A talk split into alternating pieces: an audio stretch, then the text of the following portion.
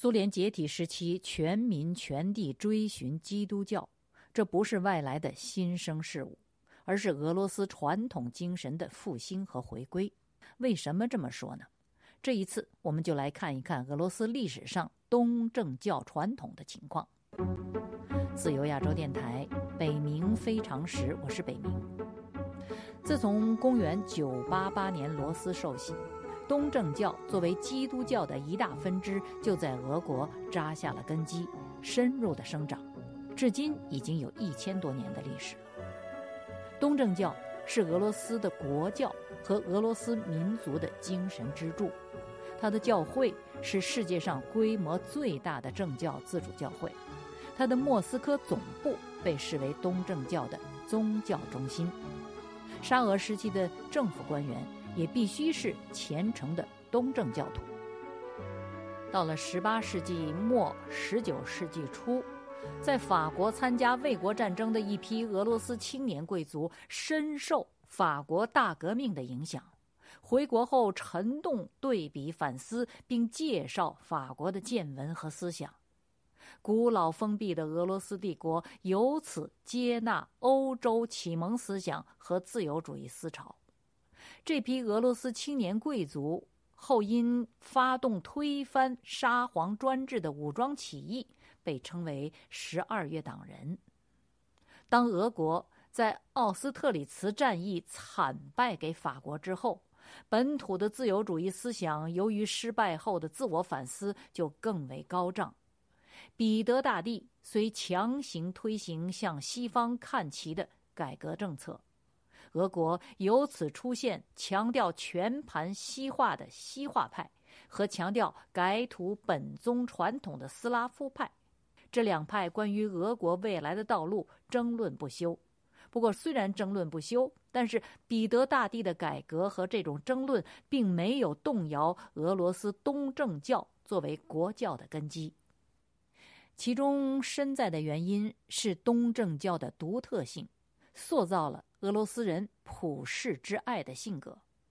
这种民族性格是俄罗斯民族的文化基因，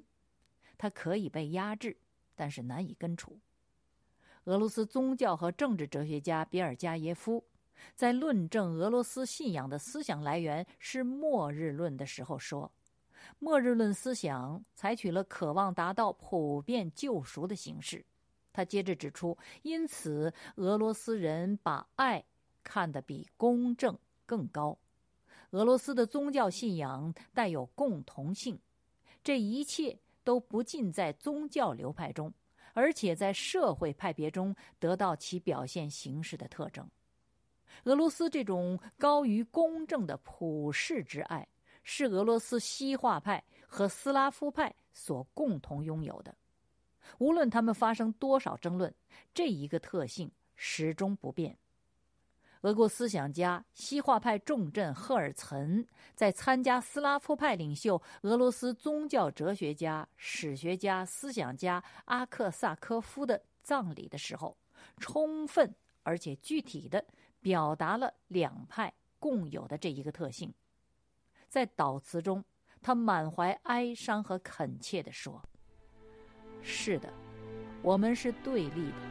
但这种对立与众不同。”我们有同样的爱，只是方式不同。从早年起，一种强大而无法克服的生理的炽热感情，已在他们和我们心头诞生。他们认为这是往事的反照，而我们却认为这是未来的先兆。这是一种无边无际的笼罩着整个生命的爱，对俄国人民。俄国生活方式、俄国思想气质的爱，我们像阿宜诺斯或双头鹰，朝着不同的方向，但跳动的心脏却是一个。赫尔岑又说：“我们的账是算不清楚的，谁也没有权利说自己是绝对正确的。时间、历史和经历使我们走到一起。”不是为了让他们把我们拉过去，也不是为了让我们把他们拉过来，而是为了使我们在今天比当年在杂志上激烈鏖战的时候更接近真理。这种共同的爱，使我们有权向他们的坟茔俯首哀悼，给安息在墓里的人们撒上我们的一撮黄土，对他们发出神圣的祝告。但愿在他们的墓上，和我们的墓上，生长出一个繁荣昌盛的年轻的俄国。被认为是俄国精神领袖的俄罗斯伟大的小说家、思想家托斯托耶夫斯基，在他的小说《卡马拉佐夫兄弟》中阐述过一个著名的思想。这个思想就是：人类对天堂的憧憬和追求，抵不过一个被虐待的小男孩的一滴眼泪的分量。这一思想所体现的真挚的悲悯情怀。可以看作是对俄罗斯民族独有性格特征的另一种描述。普世之爱，如同对俄罗斯的爱一样，是俄罗斯西化派和本土派论战的共同前提。几乎所有的俄罗斯大知识分子都认为，西方不能理解东方的基督教、东正教的这一个特色。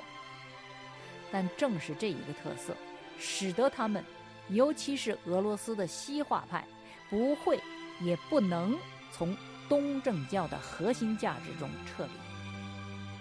流亡欧洲期间，在柏林创办哲学与宗教学院，后迁居巴黎的别尔加耶夫，比较西方社会文化和西方民族的性格，深刻的认证了俄罗斯民族的性格特征。这就是。无论他们信神与否，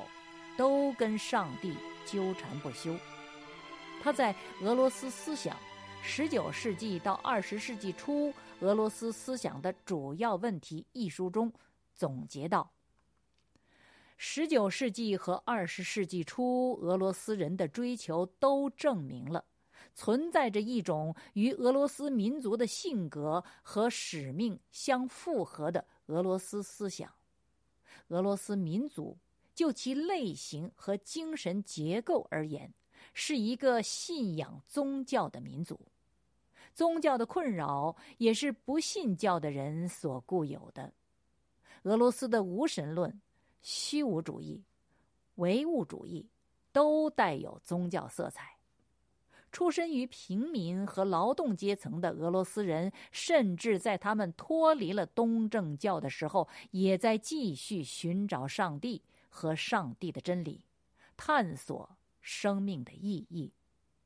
就连那些不仅没有东正教信仰，而且开始迫害东正教教会的人，在内心深处也保留着东正教所形成的痕迹。当西方社会进入工业革命时代的时候，俄罗斯引进西方器物的时候，俄罗斯的大脑、贵族知识分子们并没有把自己的精神和信仰送到工业化的机器里去绞死。东正教信仰作为俄罗斯核心价值的载体，始终是俄罗斯的精神支柱。从彼得大帝的强力改革。经叶卡捷琳娜二世政治开明，但宗教紧缩，甚至推动俄国世俗化的治理，到了十九世纪的末期，俄国总人口中，东正教人口接近九千万，就是八千七百多万，占总人口数就是十二万五千六百四十万的百分之六十九点三，就是接近百分之七十。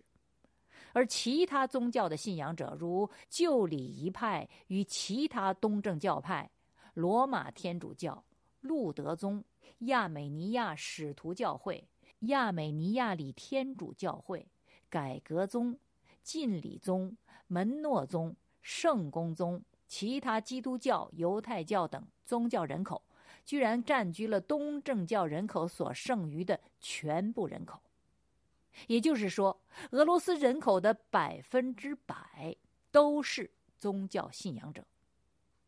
这种情况在全球所有的国家绝无仅有。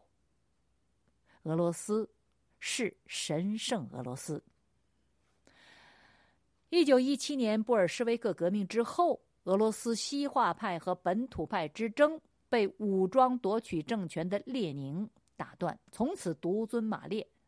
这种情形呢，正像中国五四一脉全盘西化和学衡一脉要保守中国传统文化之间的争论，在一九四九年被执政后的中国共产党中断而独尊马列一样。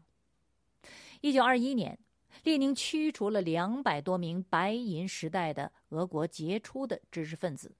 这也正如一九四九年中国坚持固本的儒家学说的民国学者脱离本土流亡香港一样。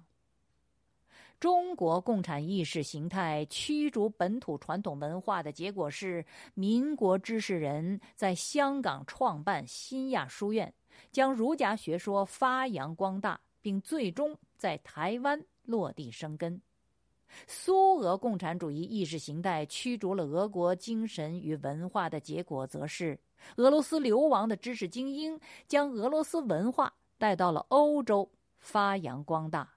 他们在异域他乡办沙龙、搞讲座、出刊物、创办神学院、建立俄罗斯学术研究所等等。从一九一八年到一九二八年十年之间，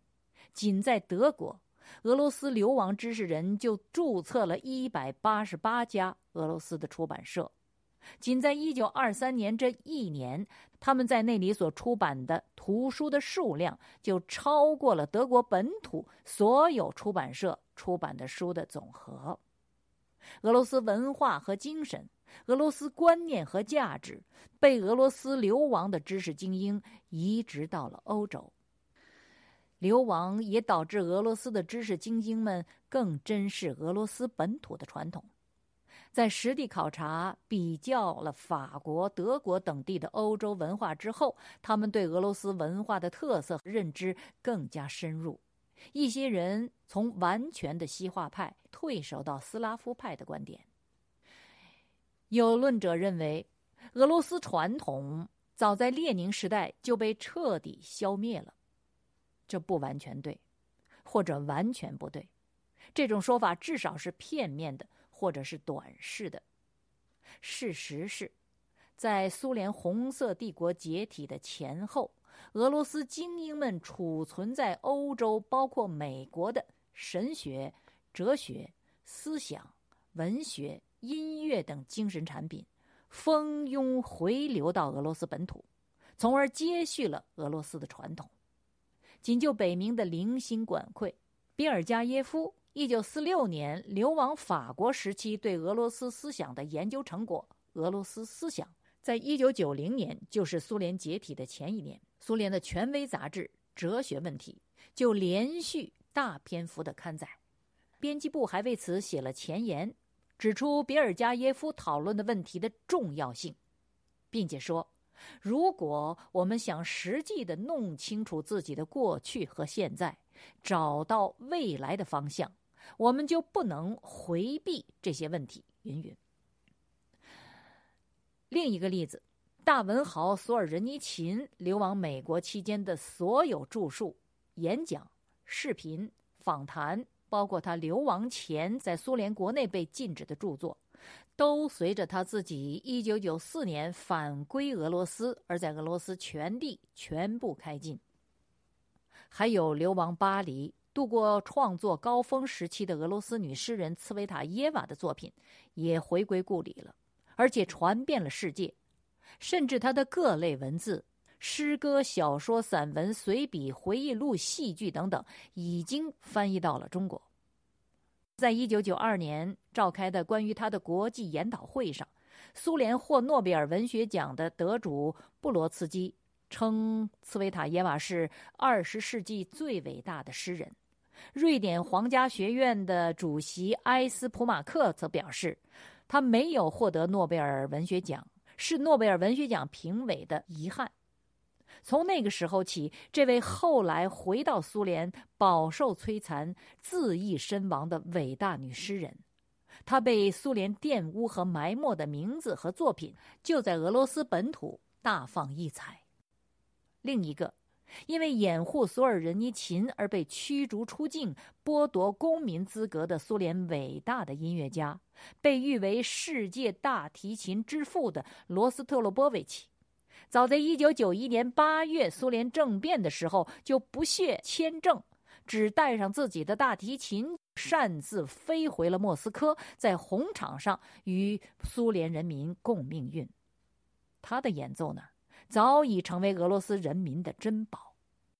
还有流亡美国、公开谴责斯大林时代共产主义的压迫者们，就是一群职业杀手的苏俄著名的作曲家。指挥家、钢琴家拉赫玛尼诺夫的音乐，也在苏联解体之后回到了俄罗斯。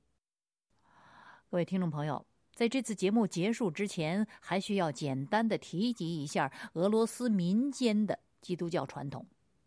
从18世纪彼得大帝时代到19世纪黄金时代，乃至20世纪初叶的白银时代，经苏俄时代到苏联时代。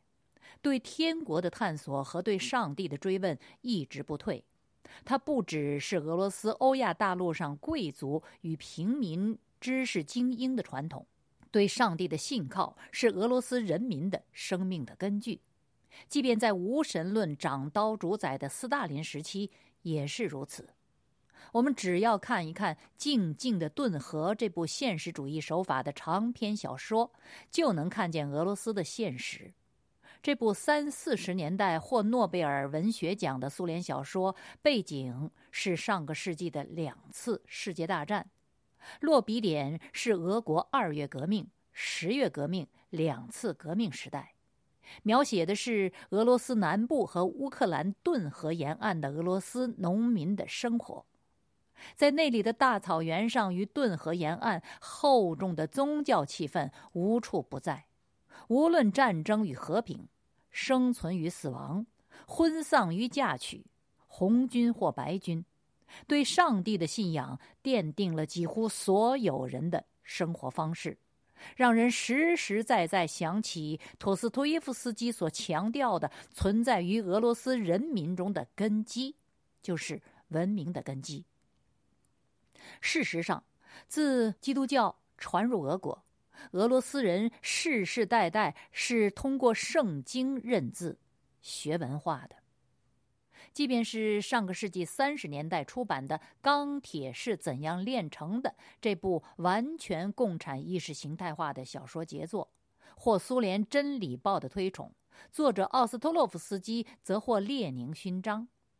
这小说与十九世纪六十年代，就是一八六三年黄金时代，车尔尼雪夫斯基的《怎么办》相比，其审美方式和主人公的精神气质，也几乎是如出一辙，只是描述的故事不同而已。各位听众朋友，苏联解体时所经历的。相对于苏共马列信仰的解体而言，可谓戈尔巴乔夫所说的道德价值的重建；但是，对于俄罗斯的历史而言，则是俄罗斯传统价值和精神道德的复兴。七十四年的无神论马列主义统治之下，俄罗斯的上帝没有走远，正如别尔加耶夫在四十年代指出的那样。甚至那些迫害东正教的人，内心深处也保留着东正教所形成的痕迹。下次这个节目，我们主要探查迫害东正教的元凶，也是大清洗时代的杀人魔王斯大林心中上帝的影子。这是自由亚洲电台北冥非常时，我是北冥，谢谢收听，我们下周同一时间再会。